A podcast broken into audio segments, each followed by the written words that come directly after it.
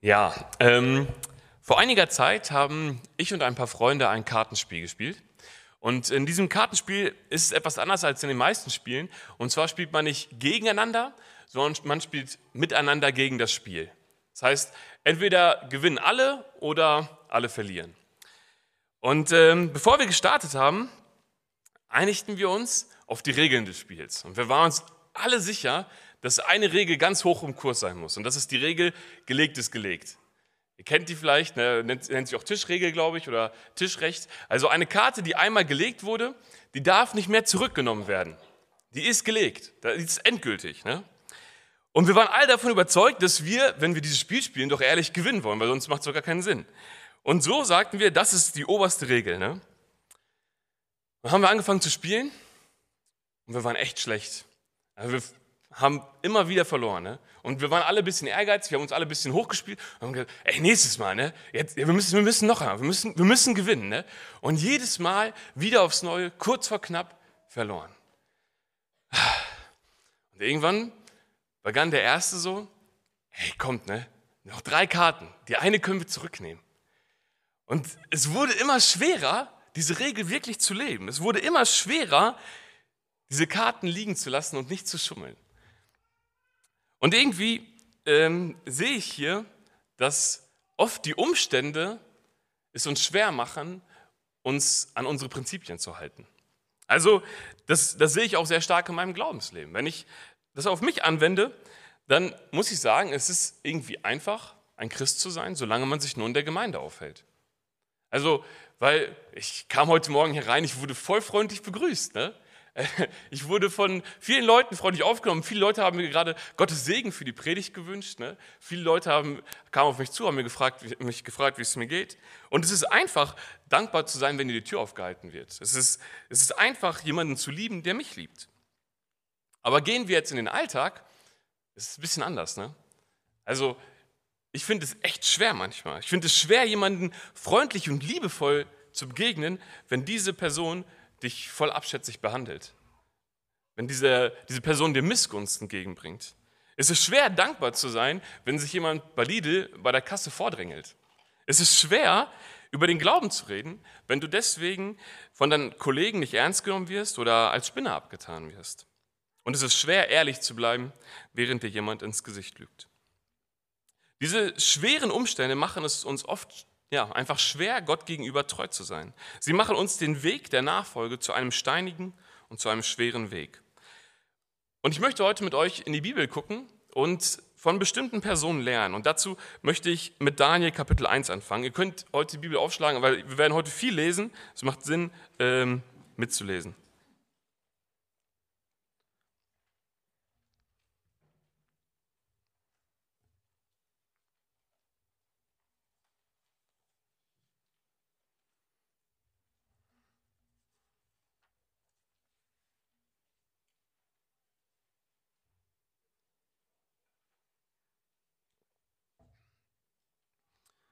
Genau, wir lesen ab Vers 1.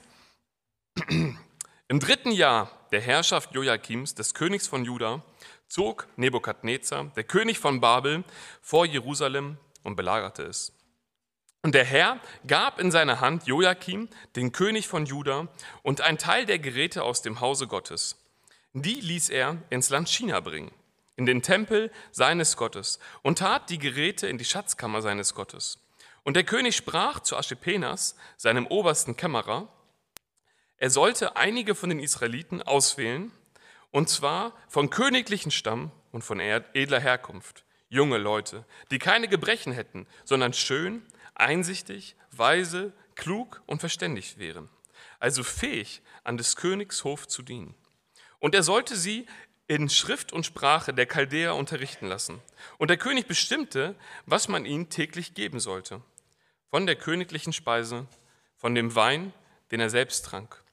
So sollten sie drei Jahre lang erzogen werden und danach vor den König dienen. Unter ihnen waren die Juda, Juda Daniel, Hanania, Michael und Azar. Und der oberste Kämmerer gab ihnen andere Namen und nannte Daniel Belshazzar, Hanja, Shadrach und Michael, Mesha und Asia Abednego. Und Daniel nahm sich in seinem Herzen vor, dass er sich nicht mit den Königsspeisen und mit dem Wein, den dieser trank, unrein machen wollte. Und bat den obersten Kämmerer, dass er sich nicht unrein machen müsste. Und Gott gab Daniel, dass ihm der oberste Kämmerer günstig und gnädig gesinnt wurde. Der sprach zu ihm, ich fürchte mich vor meinem Herrn, dem König, der euch eure Speisen und euren Trank bestimmt hat. Warum soll er sehen, dass eure Gesichter schmächtiger sind als die der anderen jungen Leute eures Alters? So brächtet ihr mich bei dem König um mein Leben. Da sprach Daniel zum Aufseher, dem obersten Kämmerer über Daniel, Hanja, Michael und Asra gesetzt hatte, versuch's doch mit deinen Knechten zehn Tage und lass uns Gemüse zu essen und Wasser zu trinken geben. Und dann lass dir unser Aussehen und das der jungen Leute, die von des Königs Speise essen, zeigen. Und danach magst du mit deinen Knechten tun, nach dem, was du sehen wirst. Und er hörte auf sie und versuchte es mit ihnen zehn Tage. Und nach den zehn Tagen sahen sie schöner und kräftiger aus als alle jungen Leute, die von den Speisen des Königs aßen. Da tat der Aufseher die königlichen Speise und den Wein weg, die für sie bestimmt waren, und gab ihnen Gemüse. Und diese vier jungen Leute gab Gott Verstand und Einsicht für jede Art von Schrift und Weisheit. Das, ich finde das eine sehr, sehr coole Geschichte und sie liest sich sehr gut. Und wir sehen hier einen 15-jährigen Jungen, also einen sehr jungen Jungen, verschleppt aus seiner Heimat, der sich in einem anderen Land wiederfindet, in einer anderen Kultur, in einem Land mit anderen Werten, mit viel Götzendienst, mit einem wahnsinnig mächtigen König. Und jetzt wird er vor diesen Hof des Königs gestellt und bekommt eigentlich eine Chance. Er bekommt eine Möglichkeit. Er bekommt die Möglichkeit, an dem Hofe des Königs zu dienen. Und dennoch ist er bereit, diese, diese Möglichkeit, diese Chance abzuschlagen, um sich gegenüber Gott nicht zu versündigen. Und das ist eigentlich krass. Also, wenn man so überlegt, ich glaube, viele von uns wären dazu geneigt, dass sie sagen würden, ja, vielleicht muss ich es jetzt hier nicht so eng nehmen, vielleicht ist es doch gar nicht, ist doch nur Essen, ist doch nur, ist doch nur Speise. Also, besonders, ich glaube, keiner von uns würde auf das verzichten, was da eigentlich war. Also, es war ja gutes Essen. Und er möchte aber das Gemüse, er möchte Wasser trinken. Und ich glaube, der Schlüssel ist hier ein bisschen das, was in Vers 8 steht. Aber Daniel nahm sich in seinem Herzen vor, sich nicht mit der Tafelkost des Königs und mit dem Wein, den er trank, unrein zu machen. Daniel fasst hier einen Entschluss in seinem Herzen und, und dieser Entschluss hilft ihm, Gott gegenüber treu zu sein.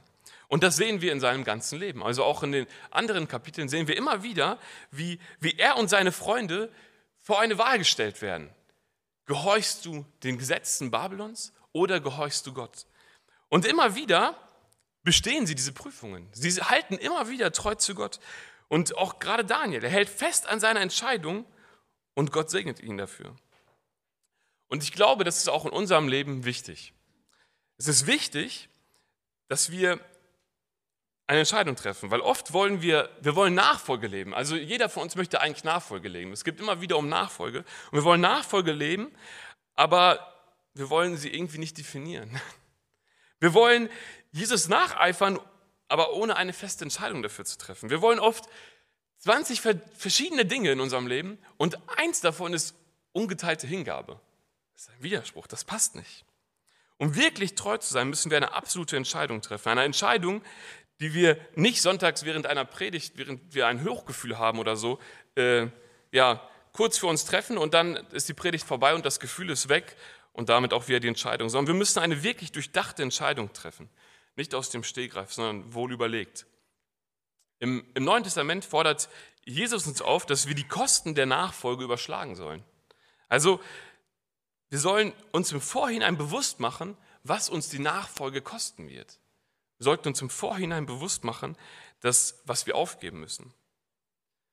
Solltest dich fragen, bin ich bereit, Jesus nachzufolgen und, und alle Reichtümer, alle Freuden und ja, Freunde und selbst Familie und Haus zurückzulassen? Ist, ist Jesus mir genug? Ist er mir alles wert?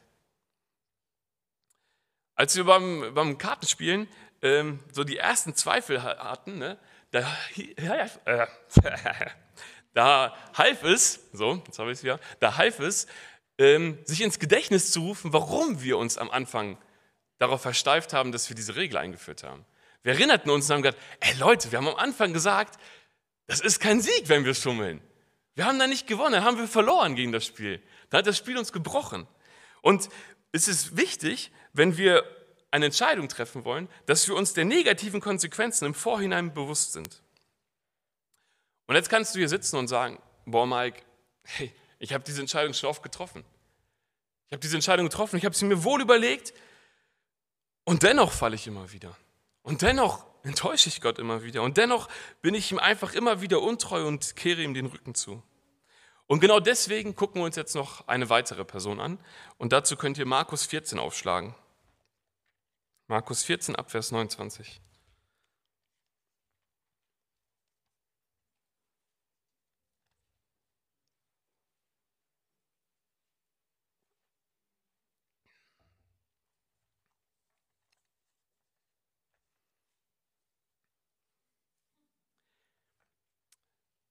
Da beteuerte Petrus, wenn sich auch alle anderen von dir abwenden, ich halte zu dir.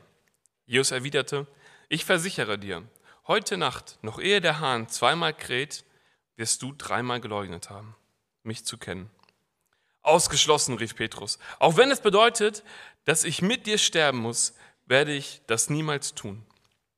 Alle anderen Jünger beteuerten dies ebenfalls. Das ist krass, oder? Was Petrus sich hier vornimmt? Auch wenn das bedeutet, dass ich mit dir sterben muss. Ich werde das niemals tun. Petrus war sich sicher in dem Moment, dass er Jesus bis in den Tod folgen würde. Doch wir kennen, wie es weitergeht. Ne? Hochmut kommt vor dem Fall. Und wenn wir ein bisschen weiter gucken in dem Text, ab Vers 66, lesen wir weiter. Petrus war immer noch unten im Hof. Eine Dienerin des Hohepriesters kam dazu und bemerkte, wie er sich am Feuer wärmte. Sie sah Petrus genauer an und sagte, du gehörst doch auch zu diesen, Jesus aus Nazareth. Doch Petrus behauptete, ich weiß nicht, wovon du redest. Schnell ging er hinaus in den Vorhof, der krähte ein Hahn. Aber auch hier entdeckte ihn die Dienerin und sagte zu den Umstehenden, das, das ist doch einer von denen, die bei Jesus waren. Und wieder bestritt Petrus es heftig. Doch nach einer Weile sagten auch die anderen, die dort standen, Natürlich gehörst du zu diesen seinen Freunden. Du kommst doch auch aus Galiläa. Da rief Petrus, ich schwöre euch, ich kenne diesen Menschen nicht, überhaupt nicht, von dem ihr da redet. Gott soll mich verfluchen, wenn ich lüge. In diesem Augenblick krähte der Hahn zum zweiten Mal und Petrus fielen die Worte ein, die Jesus zu ihm gesagt hatte. Ehe der Hahn zweimal kräht, wirst du dreimal geleugnet haben, mich zu kennen. Da fing Petrus an zu weinen.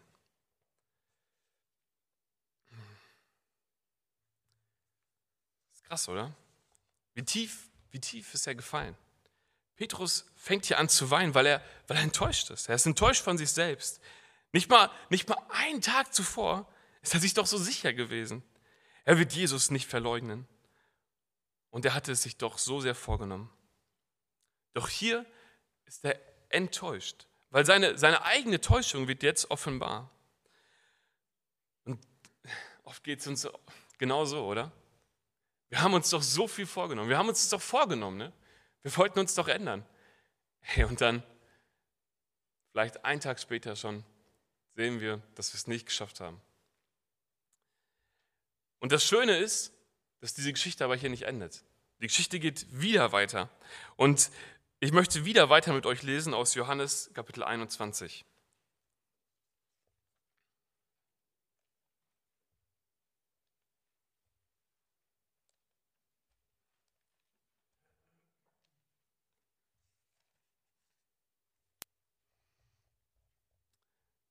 Johannes Kapitel 21.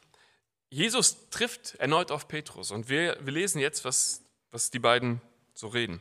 Als sie gegessen hatten, sagte Jesus zu Simon Petrus, Simon, Sohn des Johannes, liebst du mich mehr als irgendeinen anderen hier? Petrus gab ihm zur Antwort, ja Herr, du weißt, dass ich dich lieb habe. Darauf sagte Jesus zu ihm, sorge für meine Lämmer. Jesus fragte ihn ein zweites Mal, Simon, Sohn des Johannes, liebst du mich? Petrus antwortete, ja Herr, du weißt, dass ich dich lieb habe. Da sagte Jesus zu ihm, hüte meine Schafe. Jesus fragte ihn ein drittes Mal, Simon, Sohn des Johannes, hast du mich lieb? Petrus wurde traurig, weil Jesus ihn jetzt schon zum dritten Mal fragte, hast du mich lieb? Herr, du weißt alles, erwiderte er. Du weißt, dass ich dich lieb habe. Daraufhin sagte Jesus zu ihm, Sorge für meine Schafe. Ist das nicht schön? Obwohl Petrus so gescheitert ist, obwohl Petrus so gefallen ist, schreibt Jesus ihn nicht ab, sondern Petrus, der, der zuvor Jesus dreimal verleugnet hat, darf jetzt dreimal bestätigen, ja Herr, du weißt, dass ich dich lieb habe. Und erstaunlich ist auch an dieser Geschichte, dass, dass Jesus wegen der Verleugnung von Petrus nie enttäuscht war. Und wisst ihr warum? Weil das Wort enttäuscht oder desillusioniert, das kommt von enttäuschen, also eine Täuschung aufdecken. Aber Jesus wusste von Petrus Verleugnung, bevor er sie begangen hat. Also wir erinnern uns das, was wir in Markus 14 gelesen haben. Er sagt zuerst, du wirst mich verleugnen, bevor Petrus ihm das beteuert, dass er es nicht tun wird. Also Jesus wusste es. Petrus konnte Jesus nicht täuschen, weil er dazu nicht in der Lage war. Jesus wusste es vorher schon. Und deswegen konnte er ihn auch nicht enttäuschen. Sich selber konnte er täuschen, als er versprach, wenn sich auch alle anderen von dir abwenden, ich halte zu dir. Doch, doch Jesus wusste, was Petrus tun wird. Und auch du, du kannst Jesus nicht täuschen. Jesus kennt dein Herz, er kennt dein Scheitern, er kennt deine Fehler und deswegen wirst du es auch niemals schaffen, ihn zu enttäuschen. Jesus kennt dich. Er weiß, dass du immer wieder und immer wieder fallen wirst. Doch, doch seine Gnade und seine Treue gegenüber uns, die hat kein Ende. Während unsere Entscheidungen oft nur kurz anhalten und von äußeren Umständen abhängig sind, kann Gott gar nicht anders, als sich an sein Wort zu halten. Gott handelt immer in vollkommener Übereinstimmung mit seinem eigenen heiligen Charakter und Ratschluss. Sein oberstes Ziel ist seine eigene Herrlichkeit. Diesem Ziel gegenüber ist er stets treu.